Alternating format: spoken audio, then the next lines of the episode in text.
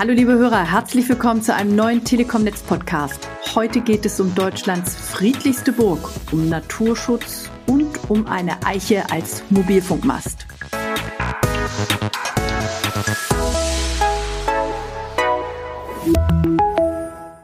Außerdem lernen wir einen Burgherrn kennen. Er trägt den wunderbaren Namen Karl Graf und edler Herr von und zu Els-Kempenich genannt Faust von Stromberg.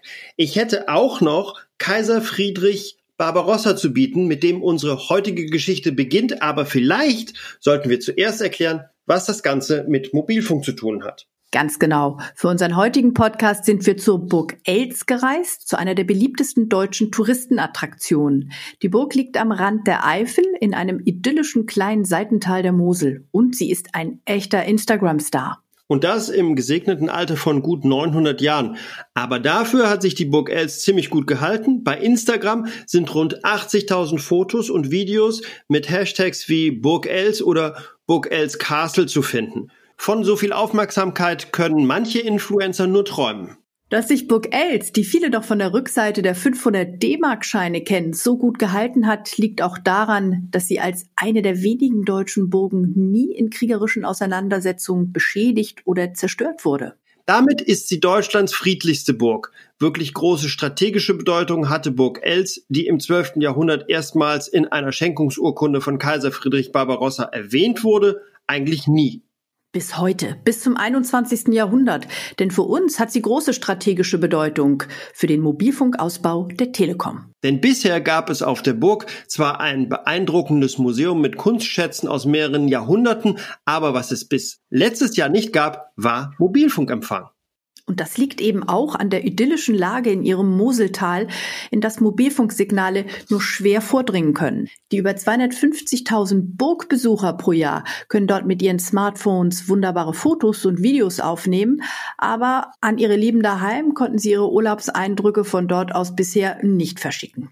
Aber es geht natürlich nicht nur um Spaß mit Instagram und YouTube, auch für die Sicherheit und die Arbeit im Schloss wurde die fehlende Mobilfunkanbindung zunehmend zum Problem. Auch Alarmsysteme und Rauchmelder bieten jetzt durch die Funkverbindung mehr Sicherheit für die Burg, sagte uns Burgherr Karl Graf zu Els. Wir selber haben dann die Möglichkeit, auch um Kartenlesesysteme äh, äh über, über Funk äh, ähm, nutzen zu können. Es gibt vieles, vieles Gutes. Und wie gesagt, hauptsächlich fühlen wir uns an die Welt angeschlossen. Aber bis es soweit war, mussten wir mit den Besitzern der Burg, mit Umweltschutzbehörden und mit vielen anderen Beteiligten natürlich einige Herausforderungen stemmen. Denn die Glasfasertrasse für den Abtransport der Daten durfte natürlich die sensible Natur rund um dieses Kulturdenkmal so wenig wie möglich beeinträchtigen.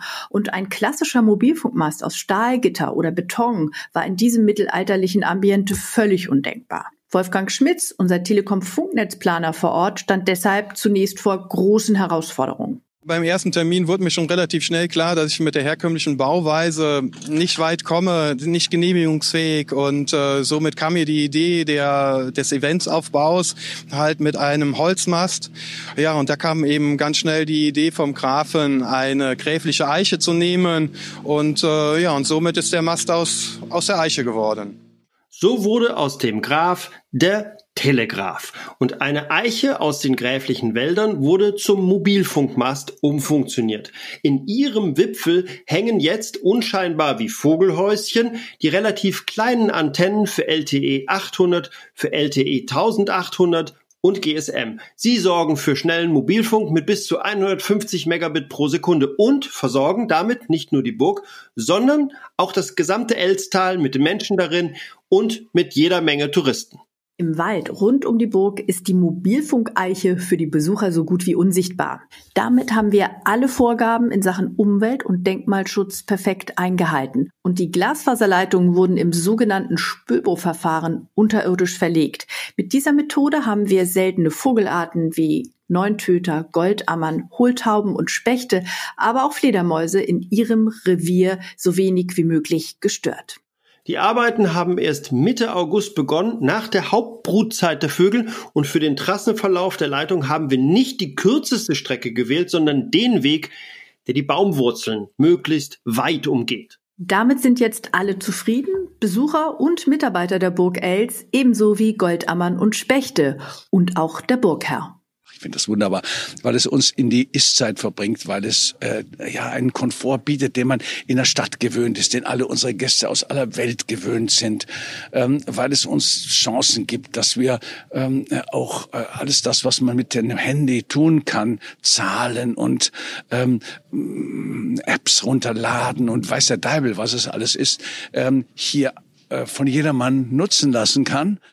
An das Telefonnetz wurde Burg Elst erst 1958 angeschlossen. Davor war Kommunikation viel komplizierter ne, auf kreative und zum Teil abenteuerliche Art. Also beispielsweise wurde über viele Jahrhunderte von der Spitze des Turms hier oder des höchsten Teils der Burg zur Burg nebenan, zur Burg Pyrmont mit Flaggen am Tag und mit Feuerzeichen in der Nacht kommuniziert. Und das ging ja relativ schnell, so auf 15 Kilometer Luftlinie. Dann, sagen wir mal, wenn es nicht ganz so eilig war, hat man Brieftauben verschickt. Da gibt es da unten einen großen Taubenturm. Und sonst hat man, ja, ich würde sagen, Kurier verschickt, die mit ihren Pferden dann an die entsprechenden Adressen fuhren. Und das hat dann manchmal Tage, manchmal Wochen gedauert. Aber irgendwie kam es im Zweifelsfalle auch an. Aber einen winzig kleinen und nicht ganz ernst gemeinten Wermutstropfen der modernen Telekommunikation hat unser sympathischer Telegraph dann doch noch entdeckt. Es gibt einen einzigen Aspekt, der in der Vergangenheit nicht unangenehm war, dass nämlich niemand durch einen Telefonanruf während der Führung in der Burg andere stören konnte. Nun gut, damit müssen wir leben und wir müssen dann unseren äh, lieben Gästen sagen, bitte seid so lieb, stellt es auf Flugmodus in der Zeit, in der ihr bei uns seid und dann, wenn wir rausgehen, sagen, bitte, bitte stellt es wieder an.